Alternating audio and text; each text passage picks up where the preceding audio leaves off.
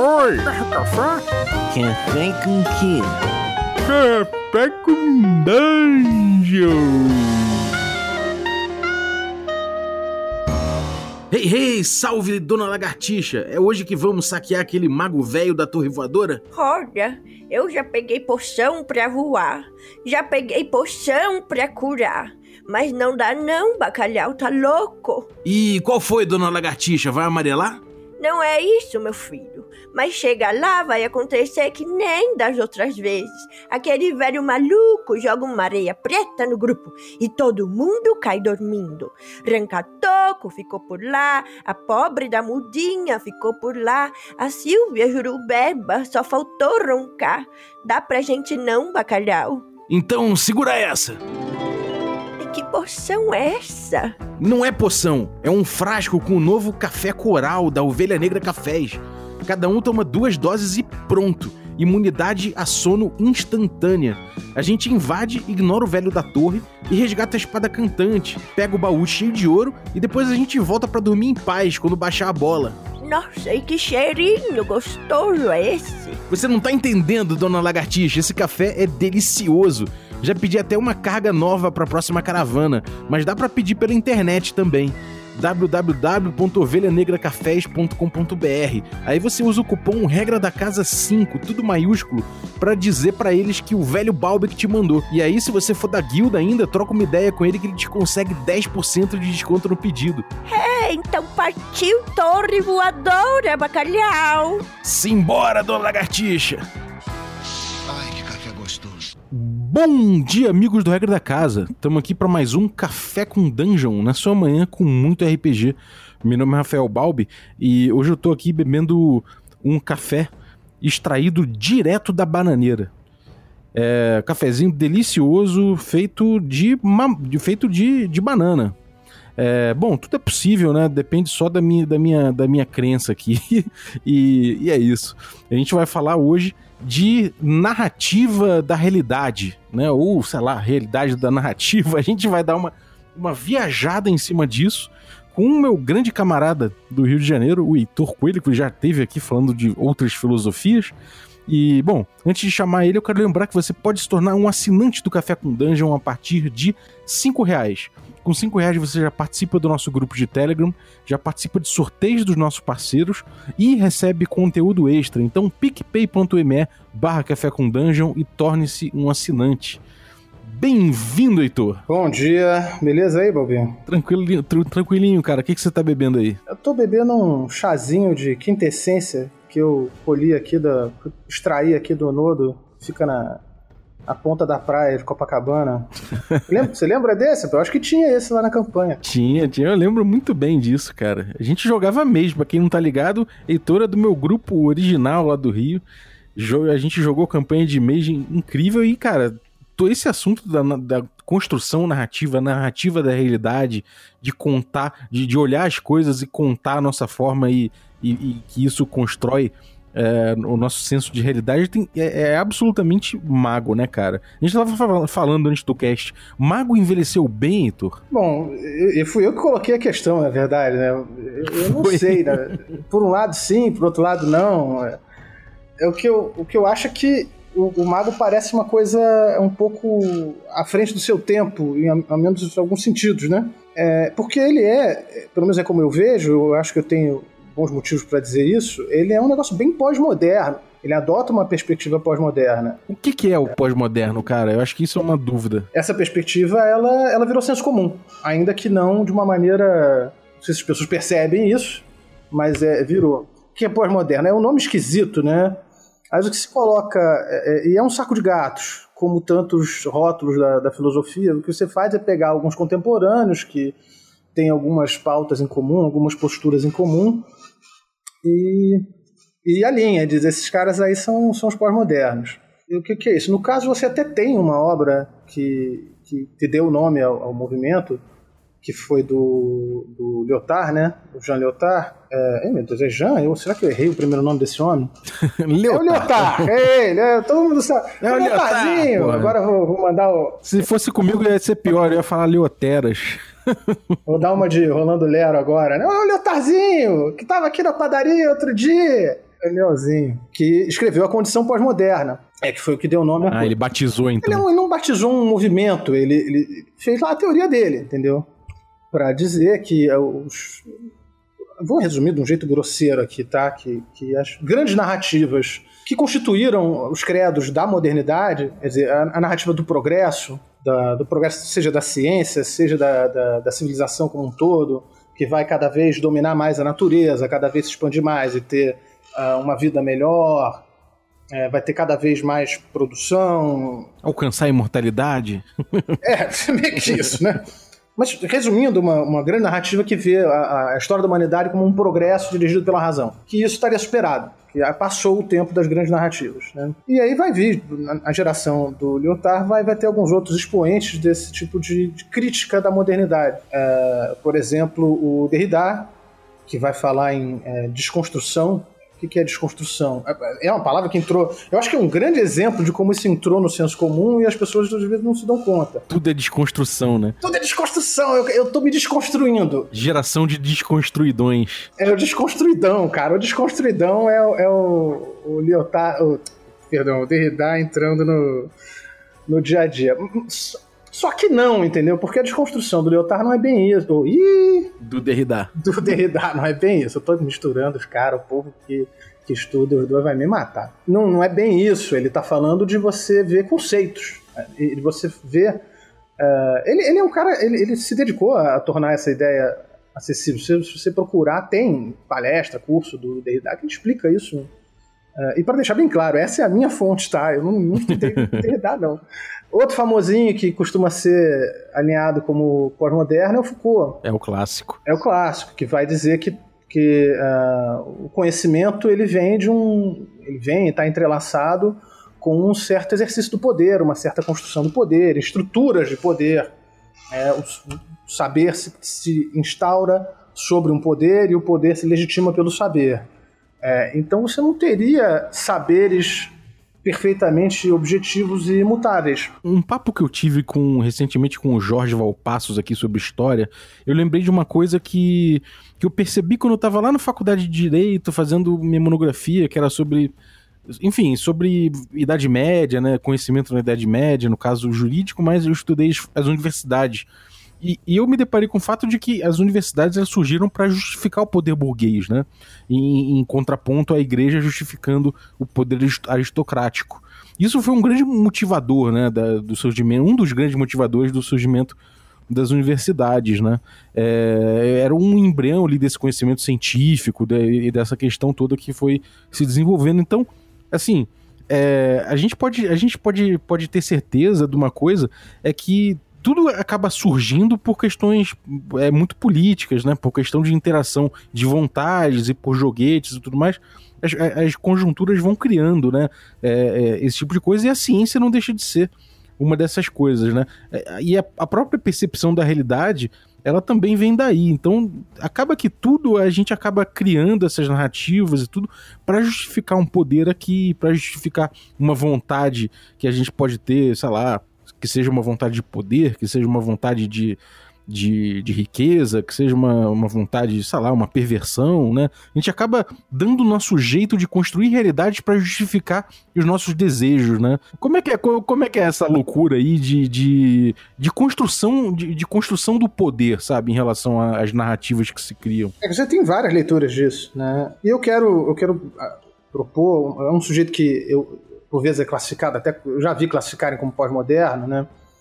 Que é o Cornélio Castoriadis, é, e que é o cara, o filósofo do imaginário, né? O cara que vai colocar, pelo menos na, na segunda metade da vida dele, né? Vamos dizer assim, da produção acadêmica dele, vai dar esse lugar de muito, muita importância para para o que ele chama de instituição imaginária da, da sociedade. Isso que você falou é mais uma leitura, é uma leitura mais próxima da, do que se entende por ideologia, no sentido mais clássico da, da sociologia. Né? O que, é ideologia? Ideologia é uma falsa realidade, vamos dizer, uma falsa leitura, uma falsa narrativa, é, uma criação imaginária que justifica certas atitudes ou legitima certas atitudes. Essa é a leitura que, que vai fazer o marxismo, por exemplo. é, agora eu estou dizendo de um jeito bem rasteiro, o próprio marxismo vai, aliás, o próprio Marx, para começo de conversa, vai, vai mais a fundo do que isso, o, o, buraco é mais embaixo, né, vamos dizer. Mas que em última instância você, você consegue uh, tirar a, a, a superestrutura, vou usar o vocabulário do Marx, inclusive, a partir da estrutura, da base, né, da base produtiva. É, e o que o, alguns vão dizer que é, é, é, é, mais entrelaçado que isso, e não é funcionalista. Né? E o Castoriadis, em particular, ele tem uma briga com a ideia de funcionalismo na, nas ciências sociais, vamos dizer, né? na, na, compreensão da sociedade. A gente não, não faz sempre as coisas com um propósito. Às vezes a gente faz, e, e é isso que permite instituir propósitos. Porque quais são os objetivos que nós vamos perseguir? Isso depende do que a gente entende como, como valioso. É claro que certas coisas são básicas. Para ficar vivo, você tem que comer. Mas o que você, o que você lê a partir da comida, da tua necessidade de comer, cara, daí sai mil coisas. E o, o Castoriadis é que vai dizer, eu acho interessante porque, para mim é sempre interessante discutir filosofia e Mage, não só porque é, eu acho que o, o, jogo, o cenário, a proposta de jogo se prestam muito a isso, mas é, é por uma questão pessoal. É, hoje está bem mais claro para mim que o meu interesse por filosofia deve horrores ao Mage. é, eu acho até que é difícil dizer que eu tivesse muito interesse pela filosofia. É, enquanto eu jogava Mage e ficava fascinado com as coisas do Mage, talvez eu não, não tivesse noção que, que, o que eu mais gostava dele era da, da parte filosófica. Pô, dedicatória Phil Brucato na tese de, doutor, de, de, de pós-doutorado. essa, essa parada do Mage, só pra galera se contextualizar um pouco, no, no, Mago a gente tem ali. O que, que, como é que é no Mago? No Mago a gente tem. É, cada personagem no Mago ele tem uma. o que a gente chama de paradigma, né? E, e esse, esse paradigma dele é, é, a versão é, é, a versão que ele dá para a realidade, é a leitura que esse, que, que esse indivíduo faz da realidade e que ele tem, de, de alguma forma, o poder, através dessa leitura, de influenciar a realidade de uma forma que ele que é, é, simplesmente muda tudo. Então, se, se, sei lá, se ele acha, se ele diz que é, a realidade funciona, é, é uma grande viagem de ácido, e isso aí é o paradigma dele, né? É, é, é a versão dele da realidade. Quando ele toma o ácido dele e começa a viajar, aquela viagem dele se torna realidade, né? Sim, esse seria um paradigma, né? O... E essa é a magia dele. Mas ele também pode acreditar numa coisa mais clássica, que não, a, verdade, a realidade é governada assim pelos quatro elementos, e se você conhece tipo, os nomes das coisas, os nomes secretos das coisas, e faz o gestual certo, isso evoca a quintessência, papapá, uma coisa meio bruxo tradicional mesmo. Casa de Hermes, né? Casa de Hermes, exatamente. Tá usando eu me defendi no efeito mágico. Como? Com parma mágica. Você pode, inclusive, usar todo o vocabulário da, do Ars Mágica, se quiser. É, tá lá para essa brincadeira. Uhum. É, tem a coisa, tem a coisa do, do, da carta de tarô do mago, né? Quando a gente teve o Keller falando de, de tarô aqui, ele falou da carta do mago que ele, ele é o cara que controla a narrativa da própria vida. Né? E o mago é esse cara, ele, ele, ele dá uma narrativa para a realidade e isso permite que ele controle a realidade. É, é, é a própria realidade, porque ele deu uma narrativa para isso, ele, ele passa a ficar no controle. Ele é o, o cara que escreve a realidade, ele é o cronista da, das coisas, né? O mundo humano é um mundo de sentido. Então, é, o que ele dá é, é um outro jeito de dizer uma coisa, se não a mesma coisa, é uma coisa muito parecida, mas eu acho que é mais abrangente. É, o sentido não necessariamente é narrativo, mas ele tem que ser sentido. É, então é uma, uma disputa de sentidos. E quem consegue impor um sentido, efetivamente molda a realidade. Seria essa ideia. Eu acho que o, o mago, ele articula. Eu, eu, eu, penso hoje que ele faz isso de uma maneira bem mais deliberada do que eu teria condição de perceber na época. Ele sabe que ele está fazendo filosofia. Eu acho que o vocabulário dele não, não engana. É o próprio termo, paradigma, é, é um termo filosófico clássico. É, e ele articula aí pelo menos duas questões que são uh, muito antigas e muito fundamentais na filosofia. Uma delas, inclusive, o Castoriadis diz né, na, na, na, avaliação dele, que é a primeira, o mais fundamental, que é a, a cisão. Bom, aí vamos lá, o que eu estou chamando de filosofia aqui no caso, e isso é uma coisa problemática, né? eu estou falando do, do cânone ocidental, de, daquilo que começa na Grécia, onde se inventa a palavra filosofia. Ah, então você quer dizer com isso que na China de, de dez séculos antes não se fazia filosofia. ah, isso é muito complicado. É, então eu vou responder dizendo que sim, sim, se fazia. Mas é tão diferente que eu não vou nem me meter a, a falar disso. Dá pra usar o nome de filosofia? Dá, mas é uma forçação de barra, porque não é, não é ele não fazia a mesma coisa que os gregos, sabe? É, e, e foi o que os gregos fizeram que serviu de base, de inspiração para o que a Europa fez depois, que foi o que se difundiu como a filosofia certa, né? O jeito certo de, de, de pensar o mundo. A primeira coisa é que, que, que os caixatoreiros entendem que a questão fundamental da filosofia é uma distinção entre duas coisas difíceis de traduzir. É, bom, impossíveis a rigor, né? Toda tradução, ainda mais de uma coisa, uma língua morta, é, a rigor é impossível. A distinção entre, entre physis e nomos. Se a palavra te parece familiar, é porque é, né? Physis é de onde saiu o nosso termo física e todos os derivados.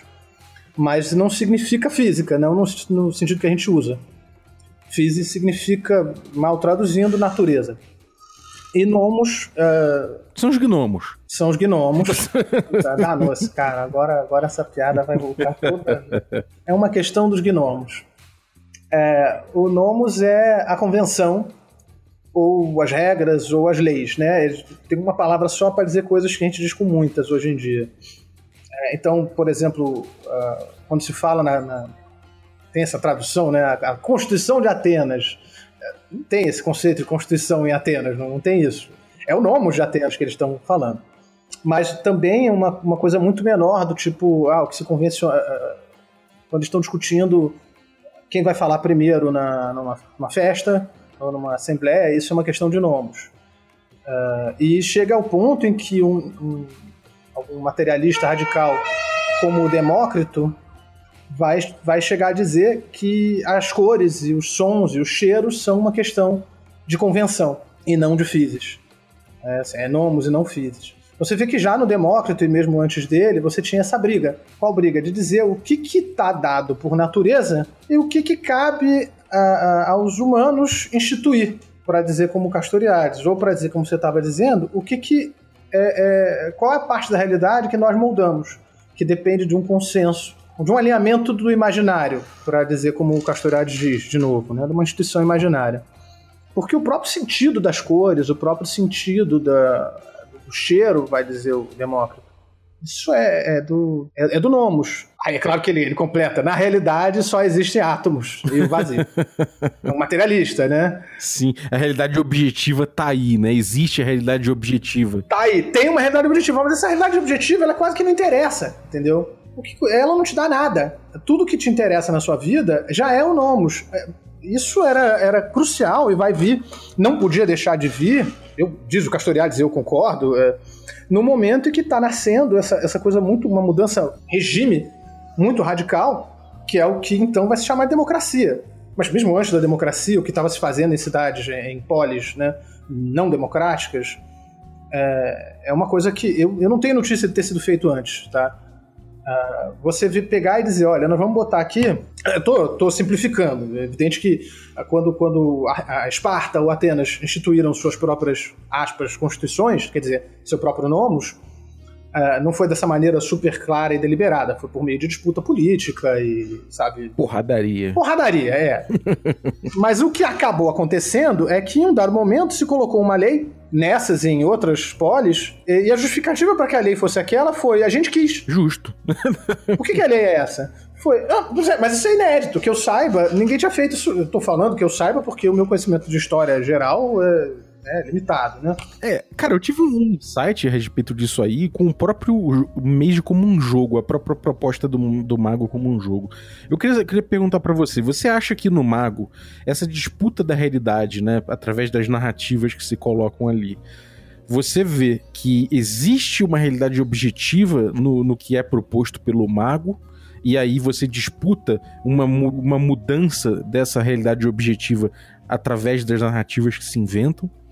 Ou você acha que a realidade ela é uma massa, ela, ela- ela não existe e tudo que você tem é uma disputa de subjetividade, ou seja, não existe nada objetivo e tudo que existe no mundo de mago é uma disputa de subjetividades direta uma com a outra sem que haja uma realidade objetiva é, em disputa. Como é que você encara isso dentro do mago? Eu posso dizer que eu tenho uma pista. Eu acredito que existe uma realidade objetiva sobre a qual as, as realidades subjetivas de cada indivíduo dentro do mago disputa. Por que eu digo isso? Porque existe um sistema. O sistema storyteller. Ex- exatamente. Exatamente. Porque senão, era assim, cara, sei lá, cada um faz aí o seu, a sua regra, sabe? Cada um faz o seu sistema. Você não, não tem por que ter arete. Você não tem por que ter é, um backlash de paradoxo, né? O paradoxo é quando a realidade é, fala pro mago, não, isso aqui não. Segura tua onda aí. Segura tua onda, é. Não vai mudar a lua de lugar, não, meu amigo. Né? Então, tipo, aconteceu isso na aventura, né? Mas, tipo, Sim, você levou o paradoxo, não foi eu, isso? le- eu levei um paradoxo. Enfim, é, cara, assim, pelo fato de existir um sistema de jogo pra magia, me leva a crer que no mago existe uma realidade objetiva sobre a qual as realidades subjetivas de cada mago, ou seja, o paradigma de cada mago tá disputando. Mas não sei, quero ouvir você. O que, que você acha disso, cara? Eu acho que é o seguinte, o mago, ele faz uma proposta muito radical. É, que é dizer, olha, é um pouco como o Demócrito. É tudo nomos, cara. Tudo nomos menos os átomos do vazio. A realidade é consensual. Ele tem, né, usa esse termo. Porque dizer que é tudo nomos significa rigorosamente isso. Tudo depende de consenso, de convenção. Puta, é, vamos guardar, eu tenho que guardar esse negócio da realidade consensual, porque, enfim, só, só esse termo é importante, galera. É, quer dizer isso. Quer dizer rigorosamente isso. A realidade ela é construída a partir de um consenso tácito. Geralmente tácito, não é, não é um conceito, consenso deliberado. E tem em mente que os gregos estavam fazendo, estavam tendo essa ideia é, extraordinária de que era interessante que o consenso não fosse tácito, que, que deveria haver consenso e que ele deveria ser deliberado por coisas como, olha, não sei, uma assembleia dos cidadãos, né? E era isso que se chamava, pejorativamente, diga-se de passagem, é, é, pelo menos é uma das versões para o surgimento do, do nome democracia é que fosse um, um xingamento, né? Ó que merda, lá em Atenas agora tem uma democracia, só faltava essa. Se fosse bom, não seria democracia, seria anjocracia, né? Ai, meu Deus. o, o que, que eu acho? Eu acho que os caras vieram com essa proposta radical e talvez até eles tivessem a ideia de fazer isso. Um jogo em que a realidade fosse total e completamente consensual. É, e no próprio módulo básico você já tem coisas que contradizem isso, a começar pela própria existência de um sistema, mas eu digo até na questão do cenário. É, o fato de que você tem ah, uma, uma separação entre Umbra e, e o plano material, por exemplo, é, em que no plano material é mais difícil de, de fazer magia, a realidade é mais São dura. fatos, né? São fatos. São fatos, isso. É. Agora, eu digo que eles não conseguiram, porque, agora essa é a minha perspectiva, porque é impossível, pô. Não tem como você ter um, um consenso a partir do nada. O consenso tem que ser a partir de alguma coisa. Essa alguma coisa tá dada pro, pro, pros humanos, independentemente dos humanos. Essa coisa vai ser lida pelos humanos a partir da cultura, né? Do, do imaginário deles, da maneira como eles se. ele- toda a sociedade institui para si ela mesma e um mundo para si. Ou seja, uma maneira de ver o mundo. A gente tava falando uh, antes do, do- de gravar, né, da coisa da vaca, né? Da, da vaca, do crocodilo. É Que, que é o seguinte: a vaca é uma realidade. É uma realidade objetiva, ela existe ali, existe aquele animal ali, né? Não tem como negar que ele existe. Ela é physis. A vaca é physis. Ela é physis, né? Agora, a despeito disso, o que é uma vaca é uma coisa completamente diferente aqui e na Índia. Então, o, o- fato vaca, a existência da vaca, por um- de um jeito ou de outro, ela passa sempre pela nossa, pela nossa visão do que é uma vaca, e isso muda a própria. Na, na Índia, ela, é- ela é uma deidade, né? Ela, ela é uma expressão da deidade, né? É, aqui a vaca é um negócio que você vai botar no matador e comer, porque.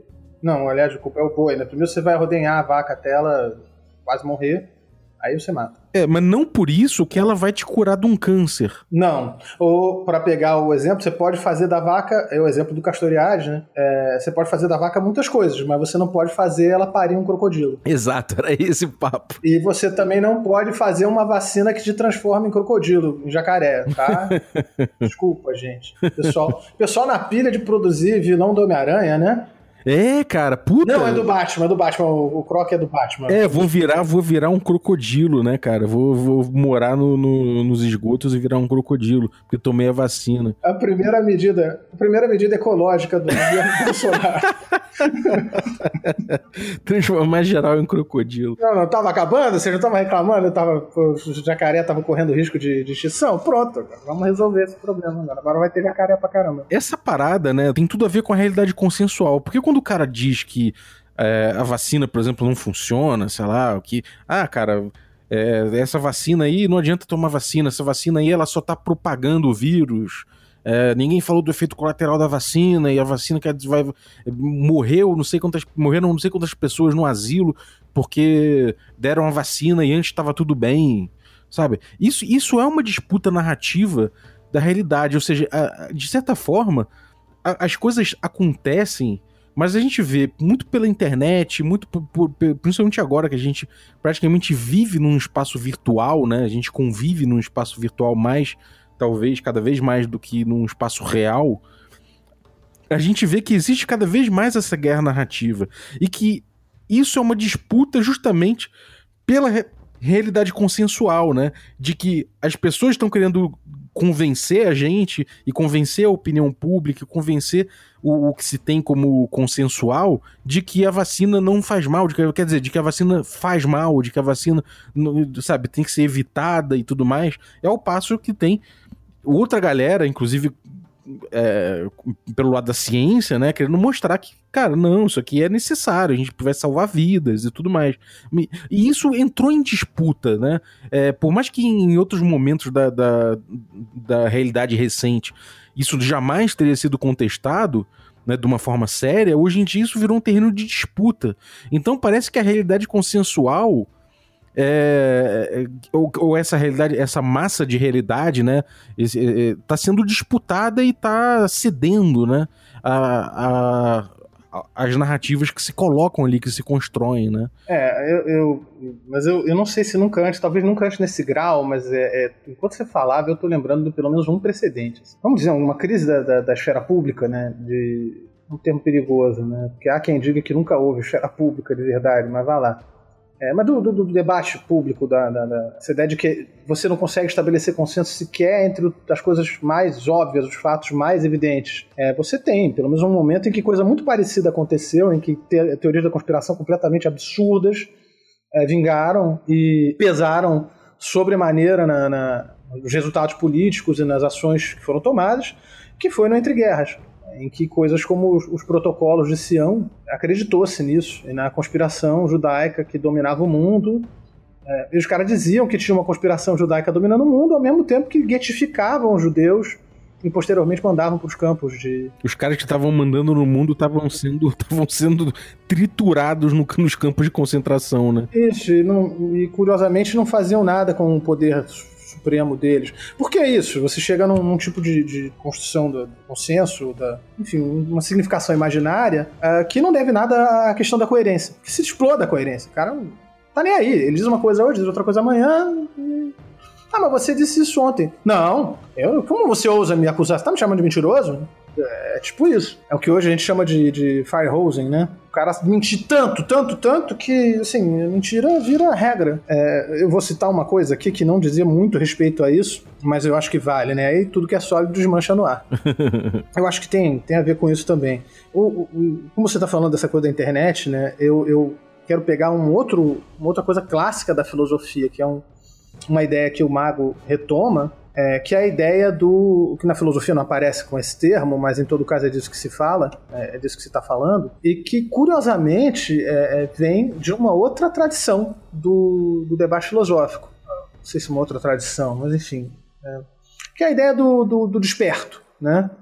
É claro que isso existe muito no misticismo, né, e o, o Meiji tem um linguajar místico, místico, esotérico, sobrenatural, em que isso é muito mais apropriado, mas isso existe na filosofia. Né? É, existe pelo menos desde Platão. A ideia do cara que, que transcendeu. Saiu da caverna. O cara que saiu da caverna, né? Essa metáfora mais batida de todas, o, é, o- o- populacho, o ser humano médio, medíocre, é o cara que, que acha que enxerga a realidade mas ele na verdade só está vendo sombras na parede da caverna. Enquanto o filósofo, esse ser iluminado, esse cara saiu da caverna e consegue ver que a realidade é o mundo iluminado pelo sol. E como o povo permanece ignorante, quando ele volta para a caverna para tentar levar a luz do conhecimento para o povo dizer: não, vocês podem se libertar, ele é linchado, ele é xingado, não, deixe-nos em paz aqui com o nosso, com o que nós, nossas certezas, me deixe em paz com nossas certezas, né? E é claro que a, o Platão está aí muito muito influenciado, como sempre, pela, pela marcado pelo, pelo julgamento do Sócrates. O Sócrates que, que foi julgado, condenado, morto por um tribunal da Atenas democrática, é, a, porque ele, é, não era acusação, venerava falsos deuses né, por, por impiedade, porque corrompia a juventude. Corrompia a juventude, né? Ensinando as pessoas a questionarem as coisas. A versão do Platão para isso é: o cara incomodou muito, porque ficava fazendo perguntas, né? Era, um cara, era chato, né? Ele, do... ele, era um chato. mala! Via, o cara via, via o, o, escravo lá passando, né? E aí tem. tem Ei, você! Ei, você, o que, que é um círculo? Isso. Aí o cara fala, puta que pariu, lá vem esse mala, ah, cara. eu tô aqui fazendo Uma almoço. hora. É, uma hora me perguntando o que, que é um círculo, cara. Mas se um círculo é isso, então, ô, ô, escravo, o que, que é uma boa comida? Uma comida gostosa. Ah, então você sabe o que, que significa algo ser gostoso. Me diga, o que, que é o gosto? Puta que pariu, cara. Morreu por ser chato. Essa é a versão do Platão, inclusive. Mas, mas vamos lá. Vamos, vamos combinar que todo filósofo é um chato por vocação. É verdade. É o cara que não pode ver alguém dizendo, fala, ah, mas peraí, não é bem assim. Não é bem assim. O cara na festa, todo mundo lá bebendo, curtindo, aí alguém fala, não, ah, isso, isso é uma boa música, mas o que significa uma música ser boa? e assim, não vamos ter, não vamos perder de vista que essa alegoria, uma alegoria, não sei porque as pessoas chamam de mito da caverna. Não é mito, Platão, bom, ele diz que isso é uma, uma metáfora. Eu vou, vou, propor uma metáfora aqui. Ele não acha que em algum lugar, em algum, algum momento, um povo tenha acreditado que havia alguém, umas, pessoas presas numa caverna. Bom, enfim. É uma alegoria. É uma alegoria política. Ela não é só uma alegoria da teoria do conhecimento. Né? É uma alegoria política antidemocrática. Quem é o povo que, é, que só vê sombras e acha que vê a realidade? É o povo de Atenas populacho aí que acha que pode tomar decisões políticas, onde já se viu o povo ter o poder. Que absurdo. É, esse é o Platão. É, tem que ter um, um, iluminado, um cara que conheça as coisas de verdade. Esse é o cara que tem que decidir. E é por isso que em um outro ponto, até antes da, da alegoria, é, ele vai dizer, essa que talvez seja a frase mais famosa da República. É, enquanto os, os filósofos não forem reis, ou os reis não forem filósofos, uh, não haverá fim para os males desse mundo. Então o Platão, ele, ele puxava a sardinha pra lata dele mesmo, cara. Agora, cara, assim, só pra botar pra galera, tecnocracia é uma, é uma vertente dos magos, que são os magos que, que tem é, é a ultra ciência, né? É ultra, ultra conhecimento científico levado à enésima potência. E são os caras que estão tomando conta da realidade no, no cenário do mago, né? Pelo menos na, na, na, edição lá do, do, do, Mago que a gente jogou, acho que, acho que é a segunda, né? E aí, esses caras aí estão no controle atual da narrativa, eles têm a realidade consensual mais na mão do que os outros, né? Do que, por exemplo, os magos herméticos e tudo mais. É, são, são, quatro, são quatro facções, né? Na, na Guerra da Ascensão. Exatamente. E de certa forma, então, eles estão dizendo o que é, o que é a realidade, né? Eles estão com a eles estão formando mais o que, que é a realidade palpável, né, no caso. Então, dentro dessa guerra, eles estão com a, mais a mão na massa do que os outros. Então, somando isso aí com o que você falou recentemente, então, de certa forma, isso é uma luta autoritária, por assim dizer, porque se você se você tá sempre botando a sua narrativa em jogo e a sua narrativa ela acaba clamando a realidade, então toda luta por dizer uma narrativa acaba sendo uma luta autoritária de, de, de, impor a sua visão de mundo? Bom fio, porque só se, ou melhor, a não ser que a sua luta seja para que todos possam participar. É uma, uma disputa de poder, e disso não há dúvida. É uma disputa é, pelo sentido do mundo, é uma disputa de poder. Só que se o seu sentido, o sentido que você, pelo qual você luta, é de poder dar a todos o poder de decidir sobre o sentido, dá pra dizer que é autoritário? Eu acho que não. É complicado, dá pra disputar isso, porque esse cara, au- automaticamente, essa ideia, ela, ela, por exemplo, acaba com uma ideia de um cara do coro celestial que diz que existe um Uno, por exemplo. Aham, é que você tem que só seguir o que o Uno diz. É, É, porque, tipo, é a visão do Uno é porque não existe outro, não existem outros, né? Então, tipo, é a visão de que todo mundo pode dizer o que é a realidade já, já vai de encontro à ideia desse cara que pensa que, que ele é um intransigente, né? No caso, seria aquele, aquele paradoxo do. Como é é aquele, aquela, aquela, aquele esquema lá do, paradoxo do intolerante. do intolerante, do, exatamente. Do Popper. É, do, do Popper, Popper. exatamente. Que a gente, se for tolerante com o intolerante, a gente acaba gerando uma, uma, uma, uma realidade Gerando, gerando mais intolerância. Se você é tolerante com intolerância, você gera mais intolerância. É, exatamente. E que aí você não pode ser tolerante com o intolerante, né? E aí isso já é por si só uma intolerância, né? Por isso é um paradoxo. É, é porque a, a- a- a- eu penso que a alegoria da a alegoria política do, do Meiji, ela não vai tanto na questão do autoritarismo. Porque, é, inclusive, ela está aí nesse paradoxo, porque a partir do momento que ela adota a ideia de que tem iluminados e não iluminados, tem os adormecidos e os despertos, né? Esse é o vocábulo, né? Os magos são os despertos. Por que, que eles são despertos? Porque eles perceberam algum. Eles têm uma, uma percepção qualquer da realidade que os permite alterá-la. Eh, Em algum nível, de algum jeito, eles reconhecem o caráter consensual da realidade. Eles desnaturalizam a, a realidade, né? Eles reconhecem que alguma coisa ali não é physis, é nomos. E, portanto, pode ser mudado. É, portanto, é objeto de disputa e eu vou disputá-la. É, isso não quer dizer que ele reconheça a cada um o direito de participar disso. Qualquer um poderia despertar também. Não. Só que essa é uma, uma alegoria é, aristocrática, né? Mas a premissa, por que, que eu disse que são coisas que estão em polos opostos da- da- do debate, tal como ele acontece desde muito cedo na filosofia grega? É, que opôs é, democratas e, e antidemocratas, aristocratas, né?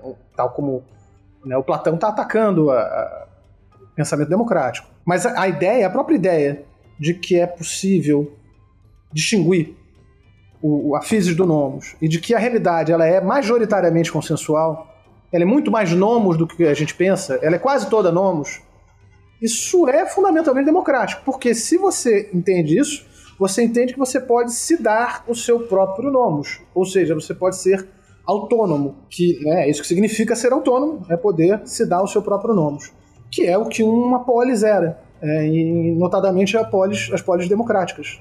Então, objetivo, não é objetivo, sei lá, mas o, o- você pode dizer, é como, eu estou roubando isso do Castoriadis, tá?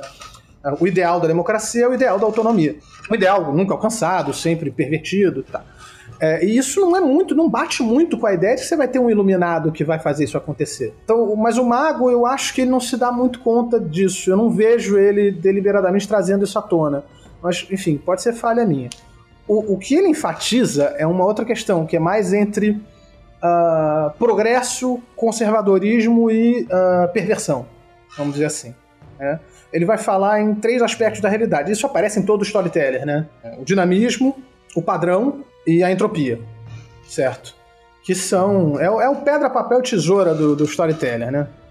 O, e eles tiram isso do, do misticismo. Ah, isso é uma coisa que você tem muito clara na astrologia, por exemplo. O dinamismo, ele é como uma... Ele é a tesoura, né? Não, pera, é isso mesmo? Ah, eu não lembro mais qual é qual. Bom, Enfim, o que é o dinamismo? É o que conforta, é, é o que permite que a realidade mude, que surja, que surja as coisas novas. É, mas se você só tem dinamismo, você efetivamente não tem nada. Esse dinamismo tem que se consolidar, é, a mudança tem que se consolidar em algum padrão para que a vida seja possível.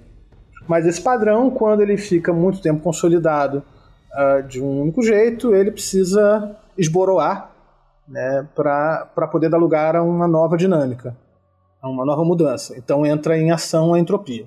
Dos quatro lados da, da Guerra da Ascensão, três correspondem a esses três, ah, esses três aspectos da realidade.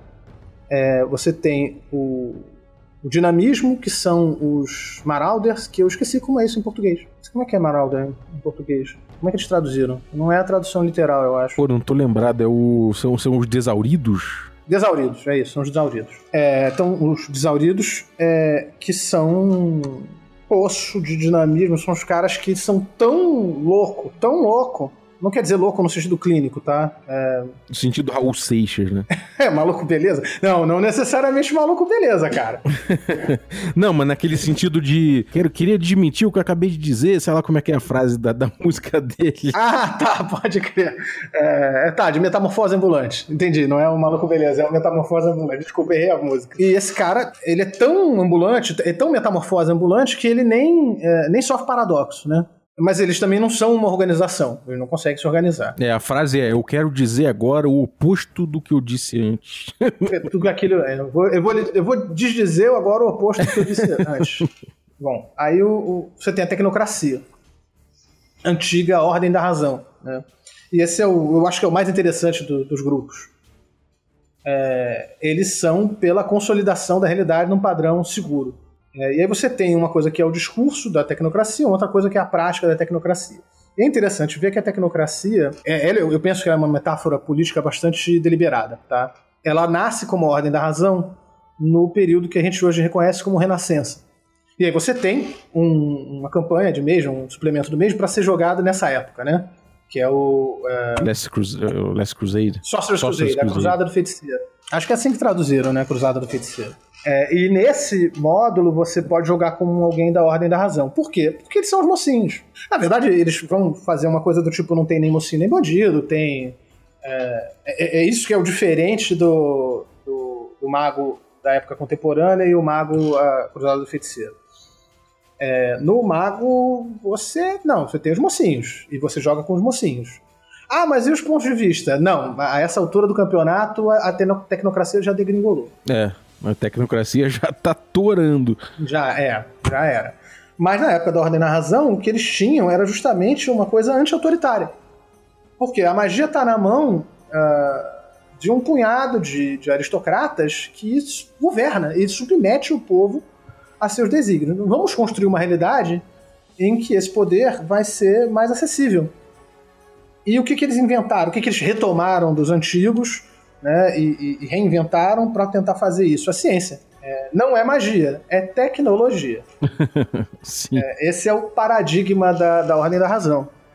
Que então era um paradigma minoritário, né? Você falou num paradigma individual, mas você tem uma espécie de paradigma coletivo. né? Paradigma que, diga-se passagem, é um termo e um conceito muito querido do Platão.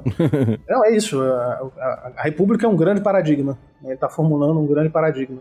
O que, que é? É um modelo. A melhor tradução nesse caso é, é que era um modelo teórico, conceitual, vamos dizer assim, pelo qual eu consigo compreender a realidade. Qual vai ser o modelo da tecnocracia? Vai ser uma coisa acessível. Ciência para todos. O que é muito justo, né? Pensando assim. Muito justo. Inclusive por- pra quem não é desperto, né? Isso.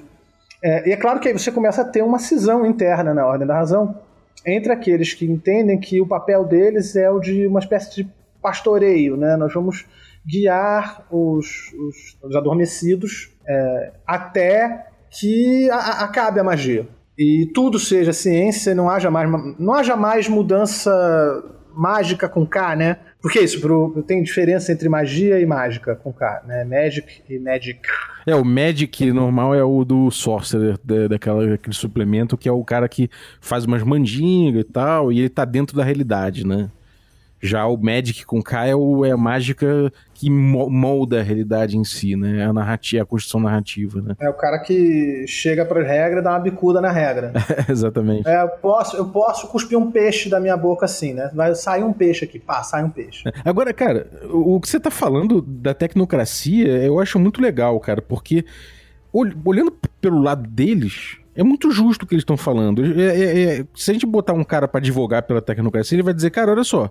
Em vez de você ser, ser aquele cara, aquele mago que passa 20 anos estudando e tem que ter o dom pra fazer a magia e não sei o que, não sei o que, hoje em dia, por mais que a galera seja ignorante de como se. A, a grande maioria seja ignorante de como se constrói um celular, por exemplo, o cara ele faz uma videoconferência que, se você pensar em termos mágicos, É, o efeito de, de, de correspondência. é exatamente que é o que é uma magia. Seria uma magia, né? Se você olha na Idade Média um cara olhando pra um, pra um negócio na mão dele, falando com uma pessoa que tá a, quilô- a mi- milhares de quilômetros de distância, você fala, pô, isso é magia, cara. Eu nunca esqueço quando, quando fizeram. Acho que foi o Pedrinho que fez na nossa campanha de mágica, inventou a magia para se comunicar com voz a longa distância. É, sim. Era difícil, era um negócio nível 35, 30, é difícil de fazer.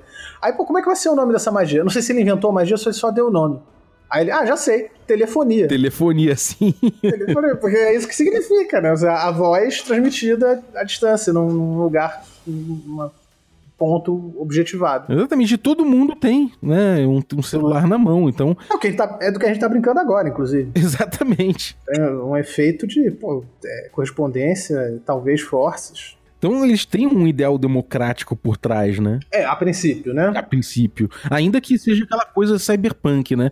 É, é, eles, eles têm o controle da informação real, né? A gente, não, a gente usa um celular, mas a gente não sabe quantos dispositivos de controle e de, de controle de mente e de controle de. É, e você não sabe do chip, do chip 5G que tá na vacina chinesa. Exatamente. E, e- É isso. e- eles de- Não contam pra você. É, e de surveillance, né, de vigília e de tudo mais, que no fundo a gente tá usando isso e a gente tá sendo dominado pelo nosso celular, né? O, o discurso, a fantasia do desperto, virou um lugar comum. É nisso o mês também é avant-garde. Todo mundo acha que é desperto. O que você mais tem na internet é alguém tentando te, te despertar para a realidade das coisas que você, ingênuo, não, não percebeu. Uhum, Acorda, Brasil! Todo mundo se acha especial. uhum. Eu, eu- eu penso que você tem um elemento profundamente narcísico na, na teoria da. bom, eu penso, não, isso é. Desculpa, isso é.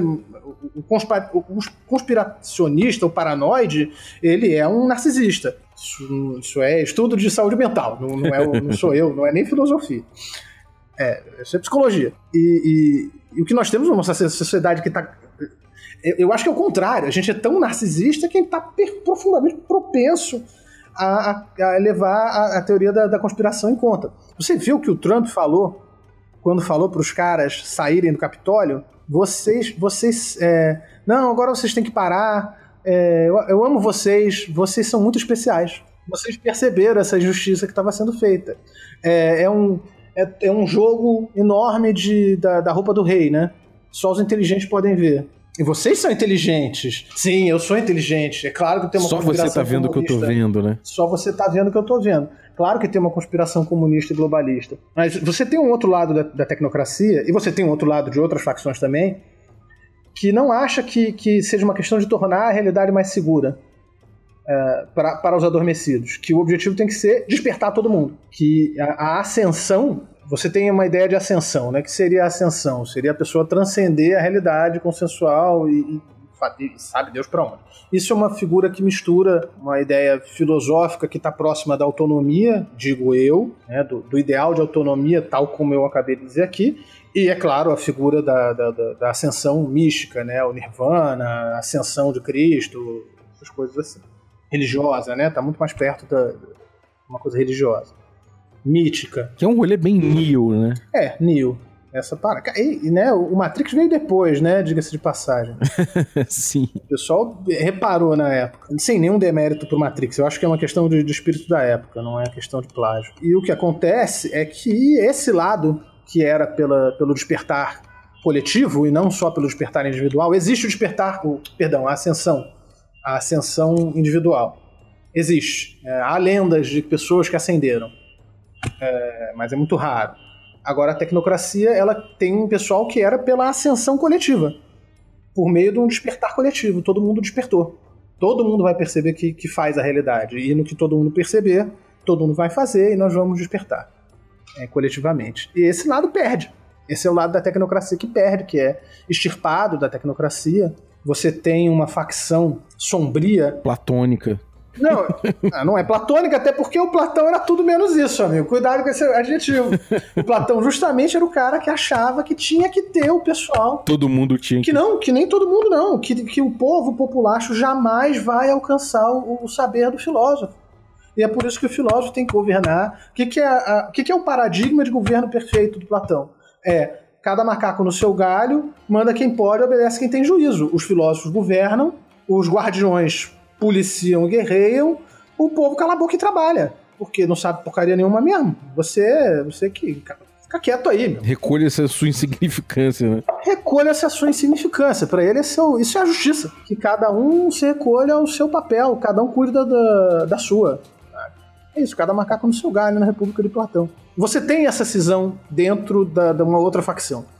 Que são. ah, é a facção que não representa nenhuma desses, nenhum desses aspectos, né? Eu, eu- que são os, os mocinhos do mago normal, que são as tradições. Mas antes de falar deles, só pra chegar na outra, né, você tem o pessoal que é o pessoal da entropia, que são os Nefand. É, os Nefand são o lado negro da força. É o pessoal que é pra causar. É, é a favor. É morte e caos e, e barata voa generalizada, entendeu? É, é a favor de dar merda. E, inclusive você tem uma. O pessoal insere o, o Cthulhu Mitos ou algo muito parecido na brincadeira, né? Você tem Nefand que são servos de, de velhos deuses. E você também tem uma coisa mais imaterial, que eu me lembro. Você, aí você tem os Nefand que são Nefand raiz, é, e você tem os, os corrompidos, né? Eu não lembro bem, agora eu posso estar falando besteira. Se tivesse alguém que jogou Mago mais recentemente, tem muitos anos que eu não jogo, é, que são os, os Barabi, né? Que é, você tem, ah, tem um cara da ordem de Hermes Barabi, quer dizer, um cara que era Hermes, True, e o lado negro da força seduziu. Eu tenho, pra mim, que essa gente tem um equivalente político muito claro, e eu acho que é deliberado, ah, que é o totalitarismo. Tá falando de, de- do- da contemporaneidade. É o pessoal que é pelo, pelo fim tanto do padrão quanto da, do, do dinamismo, porque no fundo odeia o dinamismo. Né? É, o totalitarismo é um, é um regime que procurou aniquilar toda a diferença, que procurou aniquilar toda a iniciativa humana, para dizer, como dizia a, a Hannah Arendt, que é famosa por, por, por falar esse- desse, desse tipo de coisa. É, eu penso que é um, um diagnóstico acertado. E esse, esse pessoal aí não tem, não tem caô. Ele- Eles, eles veem a, a- a tecnocracia como inimigo. Inclusive, o, o- você tem um pequeno conto de abertura da, da segunda edição, em que ah, tem uma, uma, uma maga Eutanatos que se apaixona por um Nefand, né? Que é seduzida por um Nefand e acaba virando Nefand também. Spoiler. Spoiler do livro que tem 23 anos, né? 24. Spoiler, né? Mas esse- essa galera não tem como você pretender jogar com eles, né? É, Eles são pelo caos. É, é isso. Eles são os. Eles são tipo Sabá, né? Pro, pro Vampire. E aí você tem o pessoal que não é, não é por nenhum. Nenhum desses três aspectos, que acha que tem que ter um equilíbrio. E eu não sei o quanto eu levo fé nessa construção hoje. Eu, eu acho que tem alguma coisa meio de, de forçação de barra aí. Que são as tradições. Mas na verdade as tradições são o quê? São arremedo dos caras que foram sendo esmagados pela tecnocracia, né? que são os cultos diversos. É uma coisa que né, a, a, a Ordem da Razão ela nasce na Europa. O que, que é a Ordem da Razão? É o Iluminismo. Pô. É, é num primeiro momento a Renascença, depois o Iluminismo. É, e, e- e qual é o momento que a, a- a Ordem da Razão vira tecnocracia? É quando o Iluminismo vira positivismo. E, e vira. Bom, você já tinha, né? É quando o outro lado do Iluminismo, que é ah, o imperialismo, o colonialismo, ah, o massacre de povos inteiros e tal, ah, e uma solidificação do saber. Isso aqui eu tô dizendo de um jeito que super não está no, no Mago, tá? Eu tô revisando até. É a estagnação de um- uma maneira de ver o mundo. Não, é ciência, é ciência, isso aqui que eu tô dizendo. Por quê? Porque a gente provou cientificamente e acabou, cara. E quem não acredita nessa merda tá errado. É um, é um deviante da realidade. E nós vamos caçar esses bosta. É um criminoso. Esse é um criminoso. Inclusive, o, o jogo ele, ele registra que você tem uma hora que, que você tem uma reformulação disso na, na era elisabetana, que é quando a Ordem da Razão adota o nome tecnocracia. E aí você começa a ter um pessoal que vai, é, vai abandonando a tecnocracia e vai se juntando às tradições, né? São tecnomancers, né? Que, que vão se juntando às tradições. É, o que você, mas as tradições é assim, o que acontece? O, você tinha um grupo de magos que era dominante na Europa, e aí eles chupam essa ideia do as mágica, né?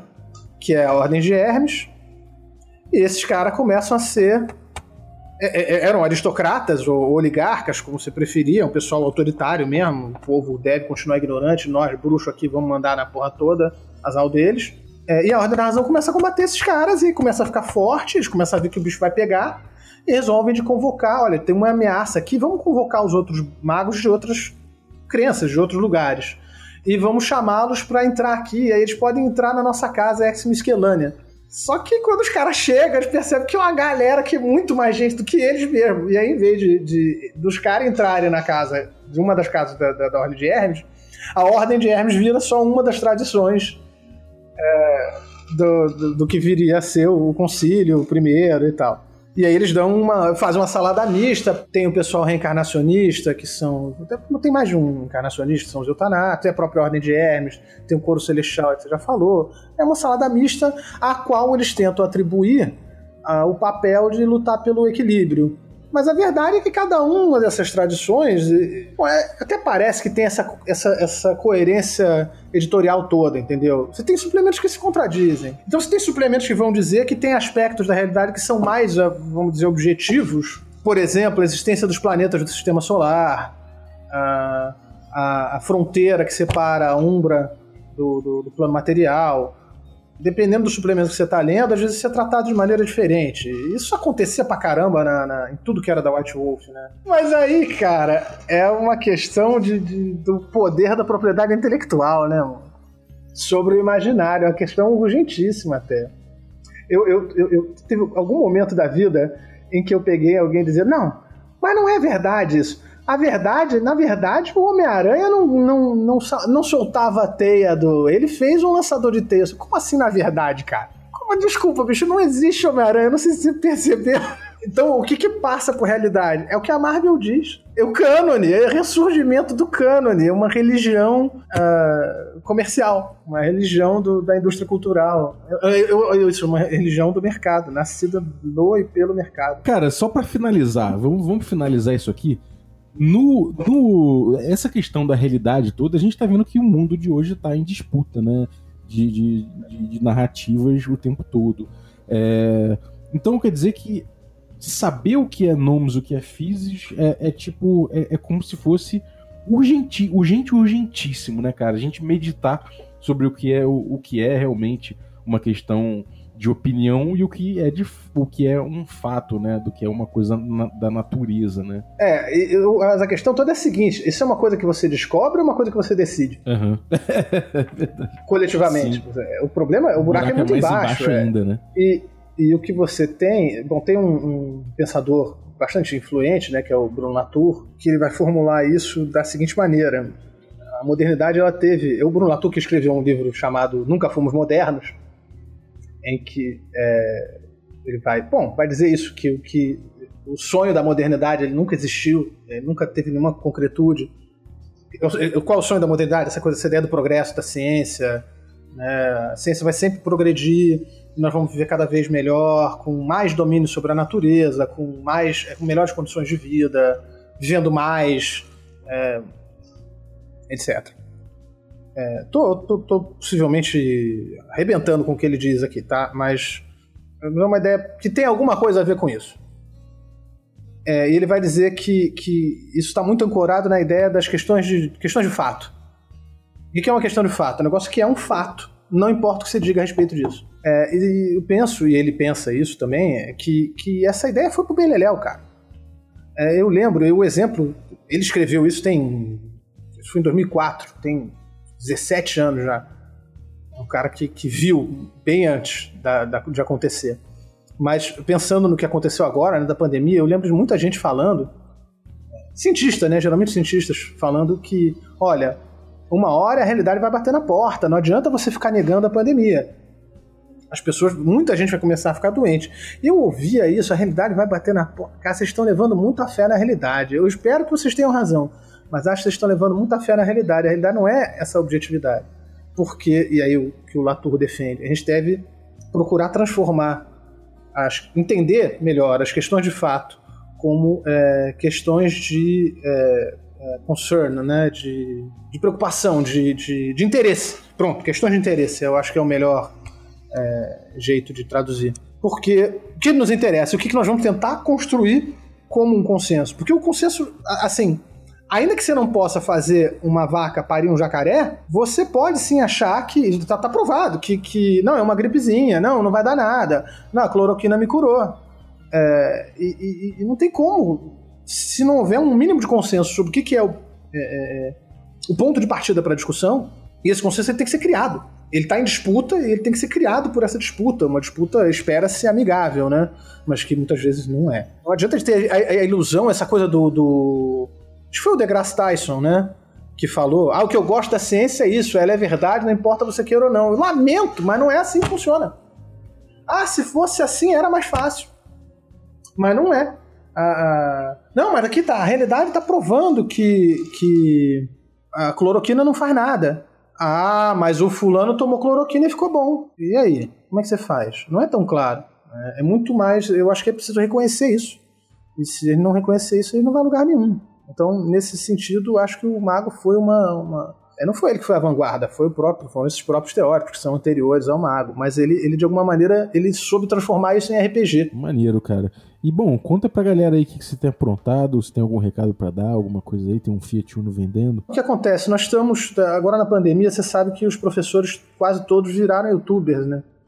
Porque você vai ter que gravar uma videoconferência mesmo, então o que eu e um colega procuramos fazer foi, foi disponibilizar isso de uma maneira mais geral. A gente fez um canal ah, da disciplina que a gente ofereceu. E os vídeos estão lá, são vídeos longos, é a aula, mas, enfim, eu acho que tá. É uma aula, né? Não é é o Filosofia Política UERJ, que é um curso de Filosofia Política e Educação. Eu acho que ficou bem bacana. É, e nesse mesmo canal nós já transmitimos também um evento que eu acho que pode. é, O evento foi transmitido por lá e ficou por lá.